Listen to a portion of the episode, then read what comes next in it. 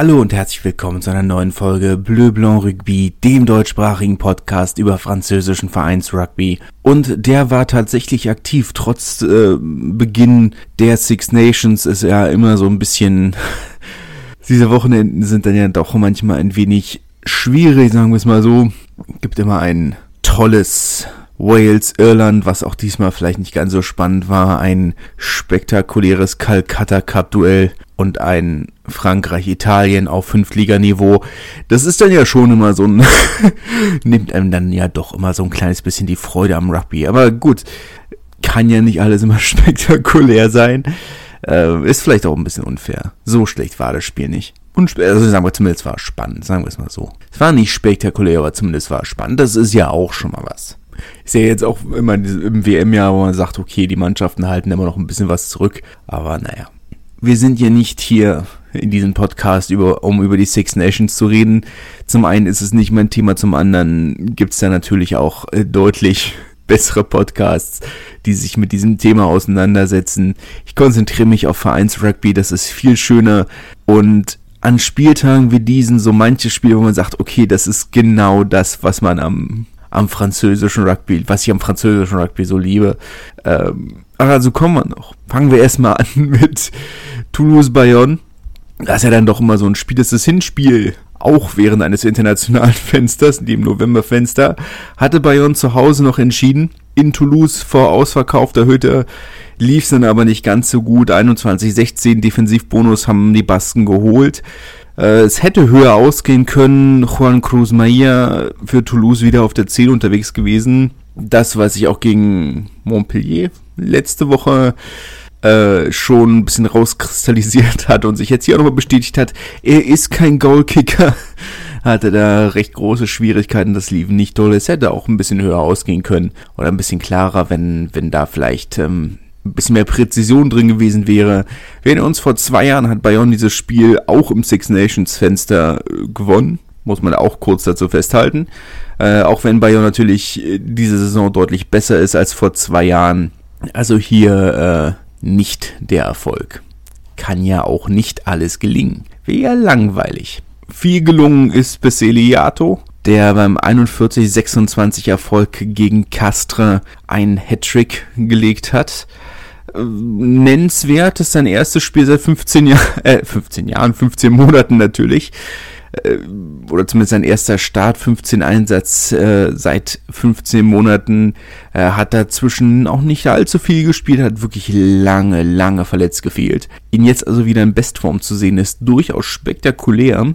Außerdem natürlich das Heimdebüt für Christophe Rios als Trainer der, äh, der Auvergnat, der Jonard der ein, äh, ich meine, jetzt ist natürlich, äh, ist ein bisschen schwierig, dass ich sein Vokabular übernehme. Er spricht immer viel davon oder hat, was heißt immer, die letzten beiden Wochen seit er übernommen hat. Wobei das ja so ein bisschen seine, seine, seine Art und Weise ist. Aber natürlich besonders seit er den Verein übernommen hat, hat er viel darüber geredet, dass, dass die Mannschaft Selbstvertrauen braucht, dass die Mannschaft ähm, einfach ein bisschen Mut und äh, ein bisschen, entschuldige, äh, ich entschuldige mich für die Formulierung, aber Eier braucht. Und das scheint ähm, die Mannschaft äh, seiner Sicht nach auch auf den Platz gebracht zu haben. Äh, eine mutige Performance, äh, couilleux, wie er so schön gesagt hat, also mit viel, viel Hoden, seine Wortwahl, ich meine.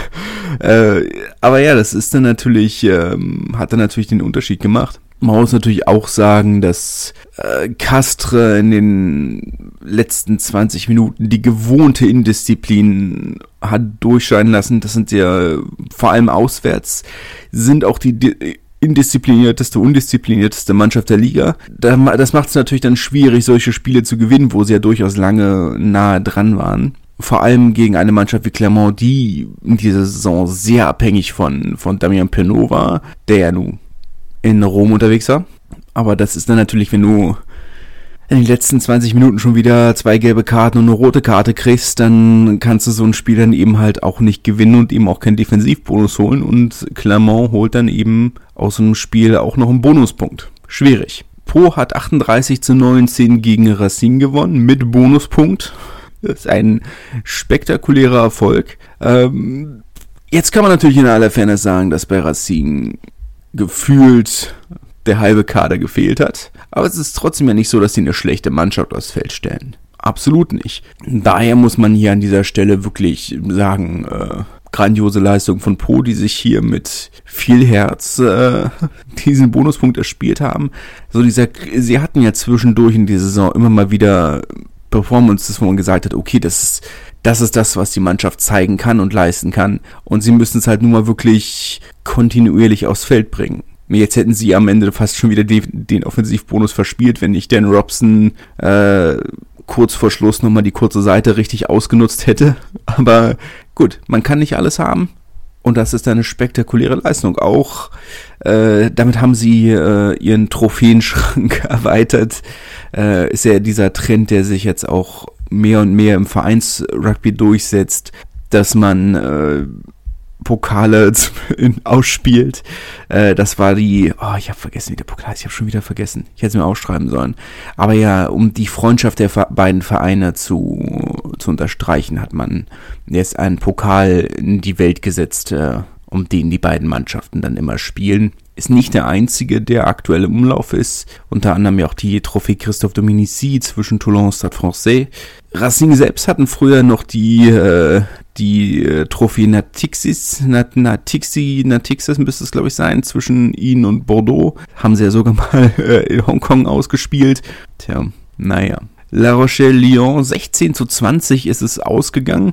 Die dritte Heimniederlage für La Rochelle diese Saison die überraschende Heimniederlage gegen Po, die etwas logische Heimniederlage gegen Bordeaux, die noch spektakulär von Benjamin Funa auf der Tribüne gefeiert wurde, äh, der mit den Fanclubs angereist war, gefühlt drei Sitzschalen in Anspruch genommen hat. Und dann eben jetzt gegen Lyon.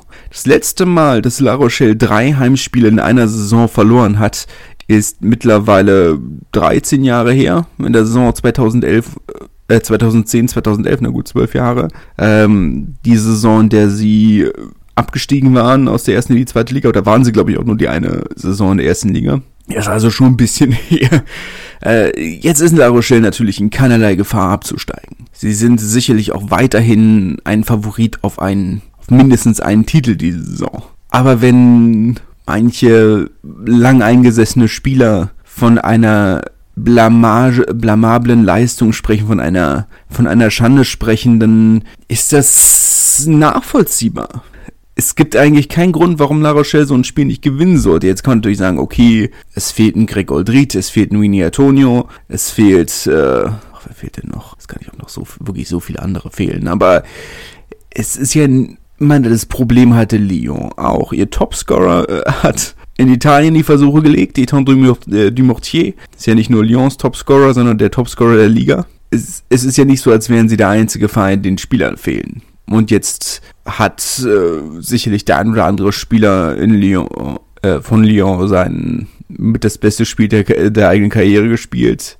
Jean-Marc Toussaint zum Beispiel, weiß ich nicht, weil ich ihn das letzte Mal so gut gesehen habe.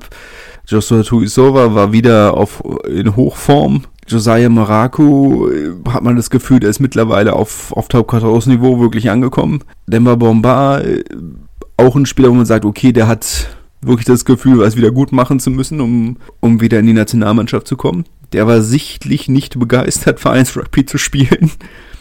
Aber ja, es ist schwer zu sagen, was da in La Rochelle passiert ist. Es ist, eigentlich gibt es keinen sportlichen Grund, weshalb sie dieses Spiel verlieren sollten. Lyon sind sicherlich keine schlechte Mannschaft. Und wir erinnern uns auch, dass La Rochelle in Lyon gewonnen hat, diese Saison. Aber ja, keine Ahnung. Schon, schon keine grandiose Leistung. Montpellier-Toulon, 18 zu 20, die nächste knappe Heimniederlage. Dabei, äh, ja, Toulon auch einen Abend vorher angereist, hätte man auch nicht erwartet. Äh, so lang ist die Fahrt ja nicht, zwei Stunden. Ja, zweieinhalb vielleicht. Naja, eigentlich zwei Stunden. Vielleicht sogar weniger, naja.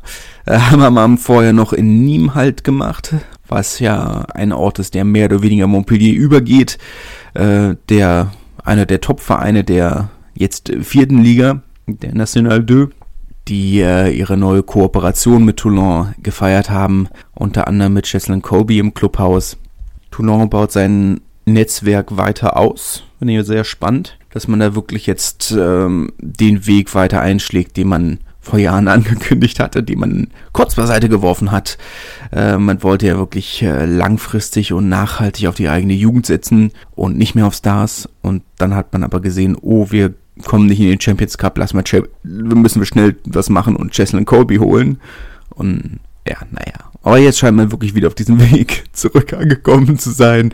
Äh, naja, dass man, dass man die Spieler selber entwickelt oder entwickeln lässt von, von Kooperationspartnern, was ja auch Sinn ergibt. Ich sag mal, wenn man jetzt, wenn man hier jetzt einen Partnerverein in, in in, in der dritten Liga hat und dann vielleicht noch mit ihm in der vierten, wo die einen U23-Spieler vielleicht auch nicht nur dann in der U23-Spielerfahrung sammeln, sondern auf einem wirklich wettbewerbsrelevanten Niveau, ist ja schon mal was anderes. Auch hier muss man sagen, natürlich fehlen auf beiden Seiten viele Spieler, aber es stehen natürlich trotzdem sehr, sehr gute Kader auf dem Platz. Daher auch hier überraschend, dass Toulon dieses Spiel für sich entscheiden konnte. Bin mir nicht sicher, wann Toulon das letzte Mal Montpellier gewonnen hat. Das könnte 2013, 14 oder so gewesen sein.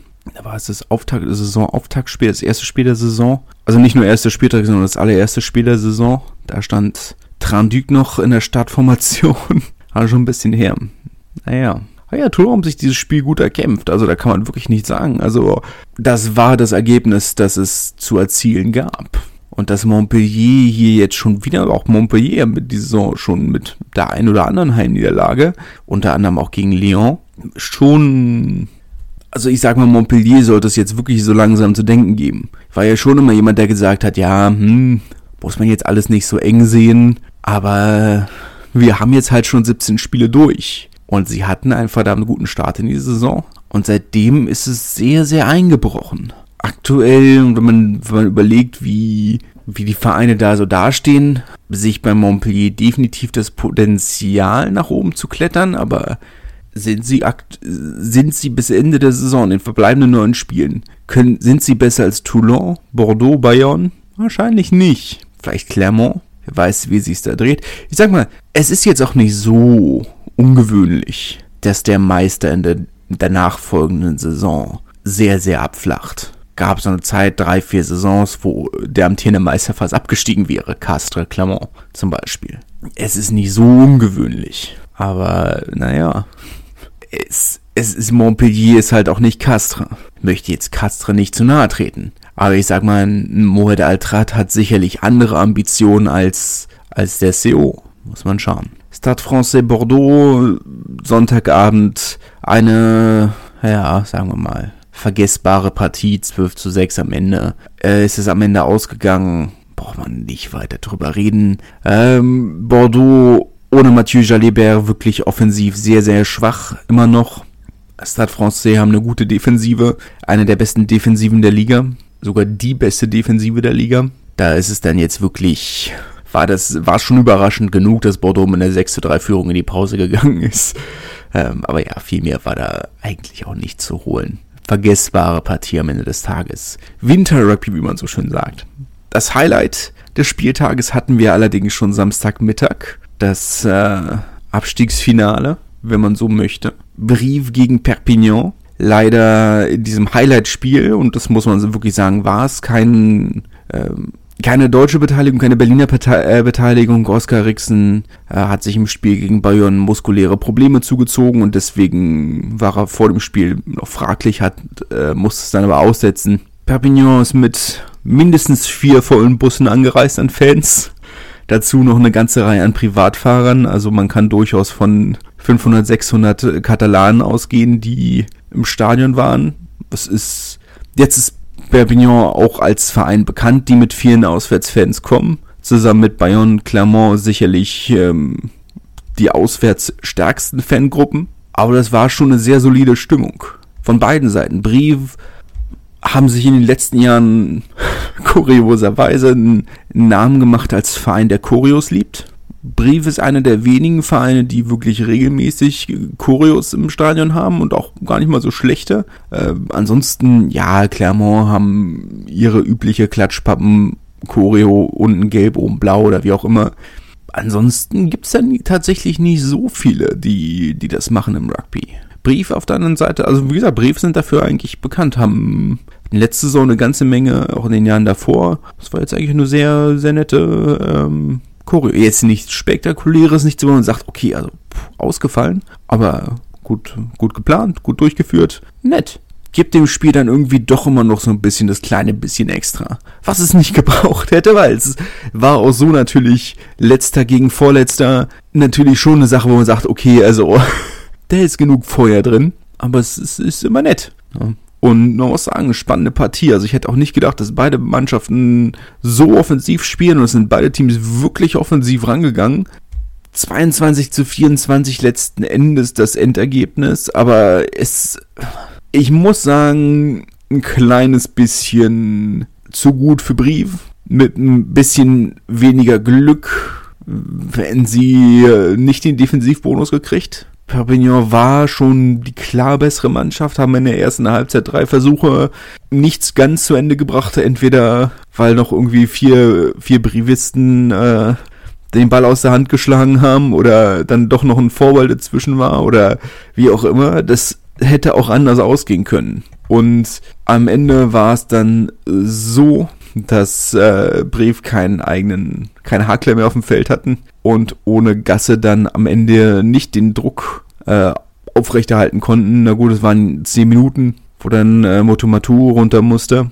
Aber das hat dann so ein kleines bisschen den, äh, den Ausschlag gegeben. Waren lange, waren fünf Minuten in der Hälfte von, oder in der 22 von Perpignan. Und äh, kriegen dann den, zwei Minuten später den Versuch unter den eigenen Stangen. Und das ist dann, ja, das macht dann den Unterschied. Jetzt sind die beiden punktgleich. Ohne den Defensivbonus wären sie, wäre Perpignan vorbeigezogen. Auf der anderen Seite hätte Brief das Spiel auch gewinnen können, auch wenn ich glaube, das ist nicht so, dass Perpignan wirklich die bessere Mannschaft war. Aber hier hat natürlich Brief das Hinspiel in Perpignan gewonnen. Dass man jetzt zumindest was Tiebreaker angeht, ähm, wieder gleich auf ist. Ähm, Perpignan hat tatsächlich mehr Spiele gewonnen. Brief hat nur mehr Bonuspunkte gesammelt. Aber Perpignan hat tatsächlich ein Spiel mehr gewonnen. Jetzt reden wir natürlich immer noch nicht von viel. Wir reden von sechs gewonnenen Spielen von 17. Brief mit fünf Spielen aus 17. darunter eine, zwei gute erste Spiele und dann drei, eine Dreier-Serie. Und wir reden trotzdem noch bei beiden Vereinen natürlich von sechs Punkten Rückstand auf Castro und Po. Ich denke schon, dass wir trotz allem dabei bleiben werden, dass wir rausfinden, wer von den beiden den direkten Abstieg unter sich ausmacht. Aber das war, war wieder so ein Spiel, wo ich gesagt habe, ja, deswegen lieben wir französischen Rugby. Das hatte alles. Das hatte echt alles. War schön. War richtig Feuer in der Partie. Meine, für Briefe ist natürlich auch nicht alles schlecht. Ähm, die großen Sponsoren haben alle ihre Verträge schon vorzeitig auch für eine zwei eventuell für einen eventuellen Abstieg verlängert. Die Bauarbeiten für die neue oder für die vierte Tribüne haben angefangen und äh, haben natürlich weiterhin mit ihrem Investor jemanden, der Geld in die Jugendarbeit steckt und das ist dann natürlich schon ein bisschen nachhaltiger, man sagt, okay, Brief ist jetzt kein Verein, der sich nach im Falle eines Abstiegs Sorgen machen müsste. Das sind jetzt für mich nicht nicht auf einem Niveau mit äh, mit Biarritz oder so, wo ich sage, Biarritz sportlicher Erfolg hin oder her und Biarritz muss man sich Sorgen machen. Um Grenoble muss man sich Sorgen machen. Das machen wir bei Brief nicht, aber ist natürlich trotzdem, je öfter du absteigst, desto länger wird der wird der Rückstand auf die anderen Vereine. Und das ist sicherlich eine Sache, über die ich jetzt dann meiner Jubiläumsfolge, wir sind ja fast, äh, fast soweit, äh, dann reden werde. Wird, denke ich mal, jetzt dann entweder dieses Wochenende rauskommen oder nächste Woche. Meine hundertste Folge. Bin da sehr stolz drauf. Hätte ja auch nicht gedacht, dass, äh, ich hätte gedacht, dass wir jetzt bei 100 Folgen vielleicht bei genauso vielen Zuhörern sind.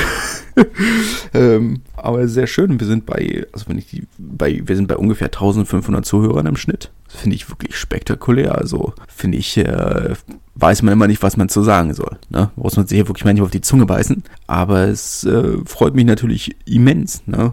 Aber darüber wird es dann oder war so das, äh, das gewünschte Thema für die Jubiläumsfolge oder das immer mal wieder kam, was sind meine Prognosen, Wünsche für und oder Prognosen und Wünsche für die, für die kommenden Jahre im französischen Rugby. Was sind da meine, meine Prognosen, meine, meine Ideen auch, meine Wünsche? Wovon, oder was glaube ich ist gut, was ist schlecht? Und mal gespannt. Meine Zukunftsvision für den französischen Rugby. Ja, für den französischen Vereinsrugby. Ich glaube, das wird, wird gut. Freue ich mich sehr drauf. Es gibt einige sehr spannende Themen, über die man reden muss. Aber das werden wir dann ja alles gemeinsam rausfinden. Da freue ich mich sehr drauf. Kommen wir aber vorher zu Pro D2 wilder Spieltag. Unglaublich wilder Spieltag. Also, äh, Die Pro de Deux macht mal wieder Pro de Deux Dinge. Es ist, äh, es ist unglaublich. Äh, ja, fang, fangen wir einfach mal an. Rouen hat 17 zu 13 gegen Oyonnax gewonnen. Wer hätte das gedacht? also es ist, ähm, nachdem Oyonnax hat äh, seine Niederlagenzahl innerhalb von zwei Spieltagen mal verdoppelt. Nach zwei Dritteln der Saison. Und jetzt hat man halt gesagt, okay, also letzte Woche, ja klar, zu Hause, aber gegen den Tabellenzweiten, die da in diesem Spiel einen siebten Sieg in Folge geholt haben. Dachte, okay, das ist jetzt, ist sicherlich nicht gut, aber man darf sich einen Ausrutscher erlauben und das ist kein katastrophaler Ausrutscher. Kein guter, kein katastrophaler. Ich weiß nicht ganz, was ich hier draus machen soll. Also es ist natürlich schon so, dass Rouen vor allem den Maul von Oyonnax, was ja immer eine große Waffe war, sehr, sehr gut unterbrochen haben. Sehr gut gestört haben. Also das ist nicht ganz selbstverständlich. Aber ansonsten, ja, auch gut, man kann jetzt natürlich sagen, Oyonnax hat eine sehr gute Hintermannschaft die natürlich auf dem Kunstrasen im, äh, im Charmaton nochmal ganz andere Möglichkeiten hat. Und die hast du auf einem durchwässerten Fußballrasen in Rouen nicht. Okay. Winterspiel meinethalben. Aber man sollte meinen, eine Mannschaft, die so einen Abstand hat, so eine Klasse hat wie Oyonnax, und ich meine von, wir reden hier von 29 Punkten, die zwischen Oyonnax und Rouen in der Tabelle liegen, nach diesem Spiel. Hätte eigentlich nicht passieren dürfen. Aber naja, sind ja nicht die einzigen. ja, Biarritz wann letzten Endes ein erwartetes Ergebnis 1913. Wann mit Erik Marx in der Startaufstellung, der auch durchgespielt hat, viel zu indiszipliniert. Ich wollte gerade sagen 30 Minuten, aber 25 Minuten in Unterzahl. Davon 8 Minuten in doppelter Unterzahl. 10 Minuten in doppelter Unterzahl. Ähm, das war dann, da war das Spiel dann eigentlich auch schon entschieden. Muss man in Ferne sagen. Ähm, ja, eigentlich nicht. Meine moralisch vielleicht, aber wann hat sich gut zurückgekämpft? Also es war am Ende nochmal knapp. 14, 13, ja bis dann, bis dann Biarritz äh, dann kurz vor Schluss das Spiel nochmal entschieden hat, aber lässt dann natürlich schon wieder fragen, gut, wie wäre es ausgegangen ohne die Gamekarten? Ne? Das ist dann ja dann doch immer so eine Sache. Aber gut. Bézier haben 22-13 gegen Soyo Angoulême gewonnen. Letzten Endes kein überraschendes Ergebnis, auch wenn man natürlich sagen muss, dass Soyo Angoulême so langsam mal wirklich in die Potten kommen muss. Also das, wir sind jetzt Tabellenletzter. Sie hatten 10, mehr als 12, fast 12, 14 Punkte Vorsprung auf Massy und sind jetzt letzter. Nachdem sie eigentlich das erste Drittel der Saison eigentlich noch souverän im Tabellenmittelfeld waren. Dieser Einbruch ist schwer zu erklären. Er ist nicht, leider nicht überraschend, weil es ist nun mal so, dass es Aufsteiger mittlerweile in der Pro D2 unglaublich schwer haben. Aber ja, es ist, darf eigentlich nicht passieren. Sie haben, sind eine gute Mannschaft, haben verdammt guten Lauf. Ich will jetzt gar nicht, äh, gar nicht lügen, wie viele Siege in Folge das sind. Das sind nicht so viele, aber es ist eine gute Quote aus den letzten sieben, acht, also seit Anfang des Jahres, sagen wir es mal so. Muss man auch, muss man ja auch, äh, wollte gerade sagen, neidlos anerkennen, aber ein bisschen Neid ist ja dann doch immer dabei, wenn der Lokalrivale so viel erfolgreicher ist. Aber naja, Nevers hat äh, 22-18 gegen Aurillac gewonnen. Äh, beide haben Bonuspunkte geholt. Aurillac, die sich am Ende des Spiels nochmal oder fast mit der Sirene den Defensivbonus gesichert haben, aber letzten Endes äh, müssen wir da eigentlich nicht allzu viel zu sagen. Das ist das erwartete Ergebnis. Aurillac, äh, kein Auswärtsteam sicherlich davon profitiert, dass, äh, dass sie letzte Woche nicht gespielt haben, aber ansonsten Steht übrigens immer noch kein Datum fest für das Nachholspiel, auch das wird noch ein bisschen spannend. Aber ja, muss man abwarten. Andere Überraschung oder eine der anderen Überraschungen des Wochenendes, und davon gab es ja durchaus die ein oder andere. Ähm, Massi hat gegen Carcassonne gewonnen. Ähm, es, es, es ist schwer zu sagen. Chris Hilsenbeck hat gestartet, die erste Halbzeit gespielt, bis dann Dorian Jones übernommen hat. Und dann hat Carcassonne auch gut aufgedreht und ähm, das Spiel so ein kleines bisschen gedreht, aber nicht ergebnistechnisch, sondern nur leistungstechnisch. Es ist wirklich, es ist halt auch, Massi haben das ganze Spiel hatten riesige Probleme im Gedränge. Die Gasse hatten überhaupt nicht funktioniert. Aber sie haben halt ihre die drei Chancen, die sie hatten, haben sie genutzt. Und das ist dann halt wirklich eiskalt und man hat schon das Gefühl, also man hat so in den letzten drei Heimspielen hat man wirklich einen Riesensprung auch in den Zuschauerzahlen gesehen. Also es wirkte jetzt schon fast mittelmäßig besucht. Muss man ja auch mal wirklich sagen. Also ich bin ja, war ja der Erste, der auf den Zuschauerzahlen von Massi rumgehackt hat, aber mit den Ergebnissen kamen auch die Fans. Kann man nicht sagen. Und das in einem so wichtigen Spiel gegen einen direkten Konkurrenten. Klar, sechs Punkte Unterschied sind es immer noch, aber wenn Carcassonne gewesen, äh, gewonnen hätte, wäre äh, wär der Abstiegskampf komplett gelaufen gewesen. Ja, auch mal sagen. Spektakulär, kann man nicht sagen. Besser ließ für den äh, dritten deutschen Nationalspieler im Bunde, Jös Nostadt, der seit das erste Mal seit Monaten und Monaten mal wieder von Beginn an ran durfte, knapp 55, 60 Minuten gespielt. Die erste Halbzeit hat Provence auch komplett dominiert. 12 zu 28, das Endergebnis mit Offensivbonus für die, äh, für die Provenceaux. Sehr überraschendes Ergebnis nachdem Monomasson, wie gesagt, sieben, sieben Siege in Folge, unter anderem im letzten Spiel in Oyonnax, wo sie ja noch stark rotiert hatten. Das ist jetzt schon, ob man, ich weiß nicht, ob man sich da jetzt schon wieder im Heimspiel zu sicher gefühlt hat. Ich, meine, ich kann es nur vermuten, weil man, es hat schon sehr lasch gewirkt alles. Also man hat so den, den letzten Punch hat nicht gespürt, der hat irgendwo schon gefehlt. Kann nur vermuten, dass es daran liegt. Aber ansonsten ja, schwer zu erklären. Also wüsste wirklich überhaupt nicht, woran das liegt. Aber naja. Montauban-Colomiers, ein Derby. Und noch dazu das Jubiläumsspiel in Montauban, 120 Jahre USM, 120 Jahre Sapiac. Auch hier mit einer Choreo gefeiert, aber einer ja, doch sehr gescheiterten. Wenn, wenn man ehrlich ist, das sah nicht doll aus. Ähm, Stand jetzt hat der Verein das nicht mal auf Instagram hochgeladen, weil es doch sehr mau aussah. Äh, aber schicke Sondertrikots angehabt, schicke Jubiläumstrikots, ähm, ein extra Logo auf dem Trikot, ein Jubiläumslogo und äh, die Eingangs, den Eingangsvorhang, wie man noch mal vor, vor den Tunneln äh, ausgetauscht. Relativ gut besucht, 6.500 Leute waren wohl da. Ich sag mal, wenn man es mit Sapiak vor ein paar Jahren vergleicht, sicherlich mau. Aber wenn man es mit Sapiak in dieser Saison vergleicht, war es gut, ganz anständig. Ähm, ist ja dann auch immer so. Ne? Aber sah auch lange nach einem sehr mittelmäßigen Ergebnis aus. Colomiers haben zur Halbzeit souverän geführt, wenn ich es richtig im Kopf habe. Ähm, bis dann Montauban in der zweiten Halbzeit äh, nochmal richtig aufgedreht haben, was auch nötig war. Es wäre, ja, 6, 6, 6, zu 16 haben sie zur Halbzeit geführt. Die Colomiers äh, aber es ist ein Derby. Und dann kam in der zweiten, kam in der Halbzeitpause nochmal die, äh, die richtige Ansprache und dann haben sie nochmal ein bisschen mehr Feuer reingelegt. Gibt, du darfst so ein Spiel nicht verlieren. Ist mal von, von allem Sportlichen mal abgesehen. Du machst so eine Riesenfete draus und hast das Stadion das erste Mal in der Saison halbwegs voll. Eine deprimierende Saison. Und dann verlierst du das gegen einen direkten Rivalen, gegen einen Lokalrivalen das da, also es gibt kaum bessere Möglichkeiten, die eigenen Zuschauer nicht nochmal ins Stadion zu kriegen. Oder kurzfristig nicht nochmal ins Stadion zu kriegen. Naja, schon unglaublich wichtig, dass sie das Spiel gewonnen haben. Verschaffen sich dann natürlich, damit natürlich auch ein bisschen Luft im Abstiegskampf. Acht Punkte Vorsprung auf Massi. Aber ja, trotzdem natürlich nicht die Saison, die sie sich erhofft haben, aber es sind halt eben solche Spiele, wo man dann eben auch zeigt, okay, das sind die kleinen Dinge und man sieht, wozu die Mannschaft in der Lage wäre, wenn sie konsequent gespielt hätten alles. Aber gut. It is wie it is. Grenoble hat 2016 gegen Agen gewonnen, wobei Agen kurz vor knapp nochmal rangekommen sind, um zumindest den Defensivbonus zu kriegen.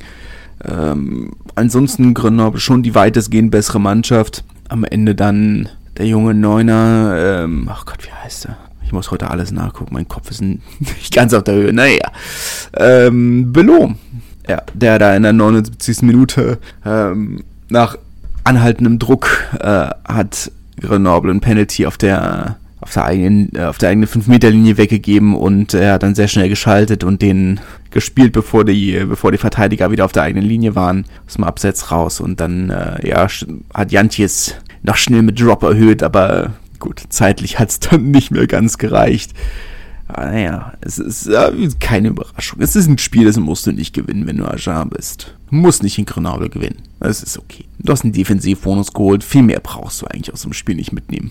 Na naja. Kommen wir noch zu den Frauen, die den, naja, es tut mir auch wirklich leid, aber es war mal wieder so ein Spieltag bei den Frauen, wo man sagt, okay, also es war mal wieder einer dieser Spieltage, wobei man sagen muss, es gab diese Saison insgesamt, wenn man es hochrechnet, deutlich weniger von dieser Sorte. Man hat schon gemerkt, die, die Reduzierung der Mannschaften oder der Teams vielmehr hat schon wirklich Positives bewirkt, was Ausgeglichenheit der Liga angeht. Aber es war halt mal wieder so ein Spieltag. Montpellier 54-5 gegen Rennes, Bordeaux 78-0 gegen Chili Mazarin, die natürlich in dieser Saison wirklich sehr weit außerhalb jeglicher Möglichkeiten spielen.